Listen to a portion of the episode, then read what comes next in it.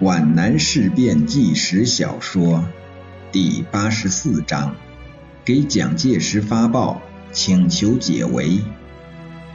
叶挺跳下马来，脸色铁青，站在被阻塞的隘路口上。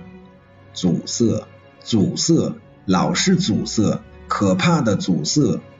在状元岭通往石井坑的狭窄的山路上，七十多副担架停放在这里。充满着骚动与喧哗，刚刚炸开的炮弹坑冒着黑色的硝烟，齐膝的蒿草冒着火苗，矮树丛上挂着沾血的布片，重伤员的血水从担架上滴下来，染红了半米宽的沙砾山道，给后车的部队带来恐惧。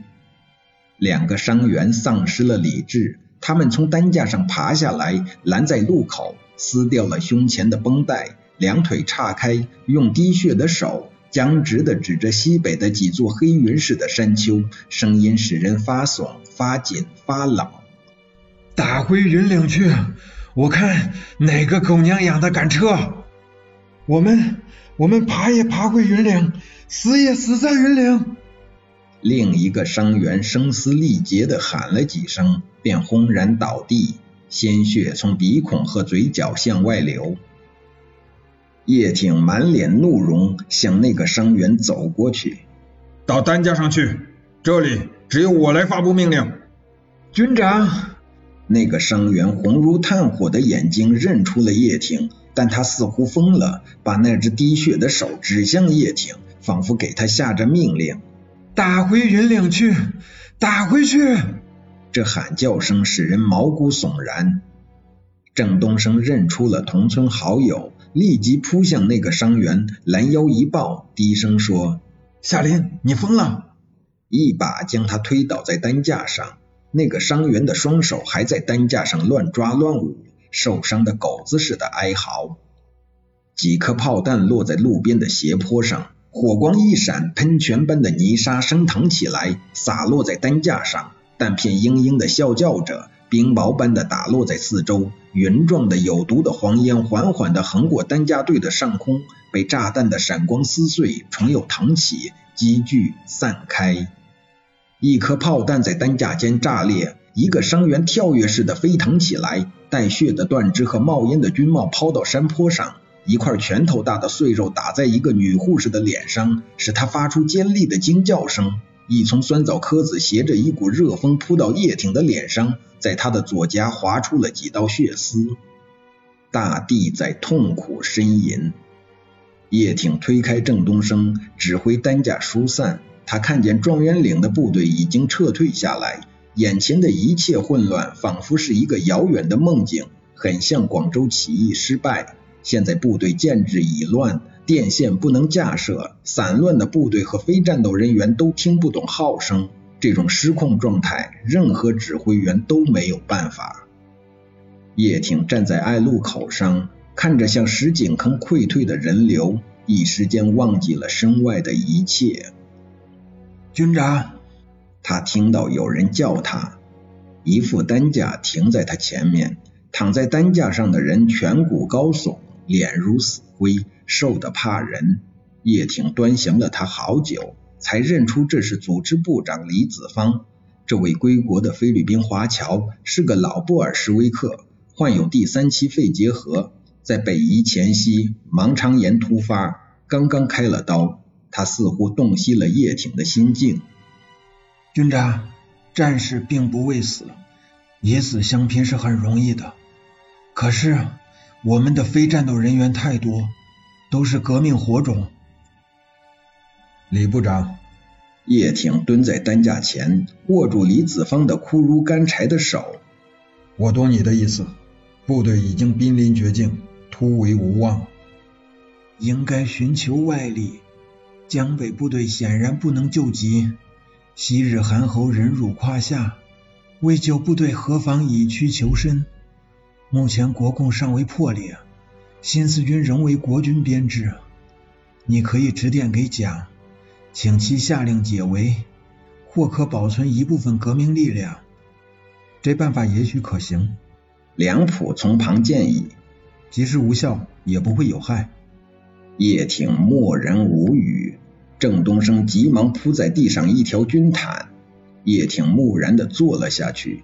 他的目光落在对面山坡上那棵被弹片削断的幼山，它被拦腰折断，小小的树冠荡悠着，像一只断臂，疼痛难忍，在寒风中簌簌颤抖。叶挺产生了一种错觉，那棵挺拔的杉树并非被炮弹炸断，它是因为承受不住过大的重量，弯曲，弯曲，再弯曲，咔嚓！叶挺全身一颤，他觉得体内所有的骨骼都断裂了，一阵屈辱涌上心头。他今天才真正体验到忍辱负重的真正滋味，他听得见自己灵魂的呐喊：宁为玉碎，不为瓦全。参谋处长张元寿轻轻地提醒着军长：“越早越好。”叶挺离开李子方的担架，坐在路边的坡地上，僵若木石。他双手按住手杖的抓柄，金刚的杖尖圆锥似的插进泥沙之中。此刻折断是那么容易，弯曲却疼痛难忍。他胸腔里填满了悲哀的往事，外面罩上了一层沉静漠然的寒冰。血丝丝的两眼只盯着眼前那棵断树，就在这一刻里，他也许感到了人生的一切苦味。他容忍了一切，他放弃了一切，他失去了一切。也许他的脑海里是一片空白，不再想什么，不再希望什么。参谋处长、警卫人员、作战科的参谋、机要秘书都静立在他左右。对军长的决策抱有迷茫的信心，只有担架上的李子方看出叶挺真正的心态，那是一种悲伤、绝望和完全的自弃。他面临着比生死抉择还难上百倍的抉择，全军的脱险，军人的自尊，他全都想要，却又不能两全。又有几发炮弹在灌木丛炸开，升腾的烟柱使他回到了现实中来。而且卸下了他的重负，他猛然站起，面带凄恻，声调奇特地说：“那好，我来口授电文。直遵命北移，到茂林地区即遭友军四面包围，其后即到处遭遇攻击。今四面被围，弹尽粮绝。如委座以为新四军仍系抗战部队，而知仍系抗战军人，则恳请立即命令各友军解围。”如获成全，只当立即来狱请罪，虽死不辞。临殿惶恐，弗为军才。执叶挺。叶挺口授完毕，诸古血清请梁甫修辞发出，而后上马直奔石井坑，把军部所有人丢在后边。他的红马和栗壳色的皮夹克消失在山拐弯处，像一缕熄灭的火焰。那马在狮形山下停住，仰天长嘶，被炮击赶来的山雀愁啾惊叫，轰然起飞。叶挺一人脚步蹒跚，醉酒似的走进树丛，有一株倾倒的栓皮栎挡住了他的去路，他停住了，像突然中弹似的摇晃了一下，栽倒下去。他坐着倾斜的树身，弯腰垂手。